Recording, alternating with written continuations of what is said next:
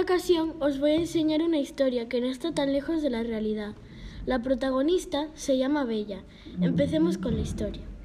Querido diario, ya esto parece una rutina. Es decir, mi novio llega muy tarde del trabajo, es menos detallista conmigo y cada vez es más serio.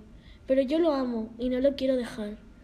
Al día siguiente pasó más de lo mismo, y así pasó una semana, y así meses, y terminó empeorando poco a poco al pasar de los años.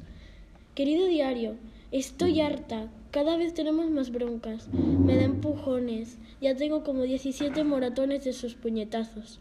Las tortas es lo más común en casa, y él me dice, si te preguntan, di que te caíste en el baño. Ya me estoy planteando denunciarlo, pero lo amo.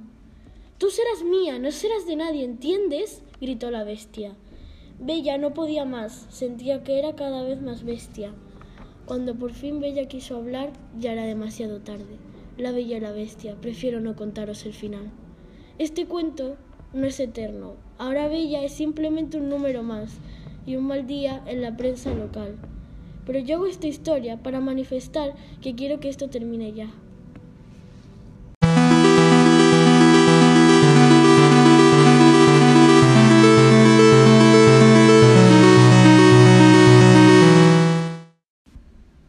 Vosotros os gustaría que os hicieran bullying?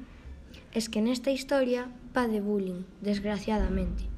Hace unas horas, antes de escribir este diario, iba por la calle solo y me encontré a tres niños acosando a otro que iba en silla de ruedas.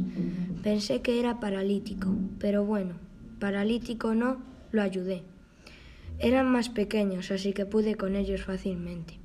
Estuve hablando con él y no era paralítico, era glamatismeropauta.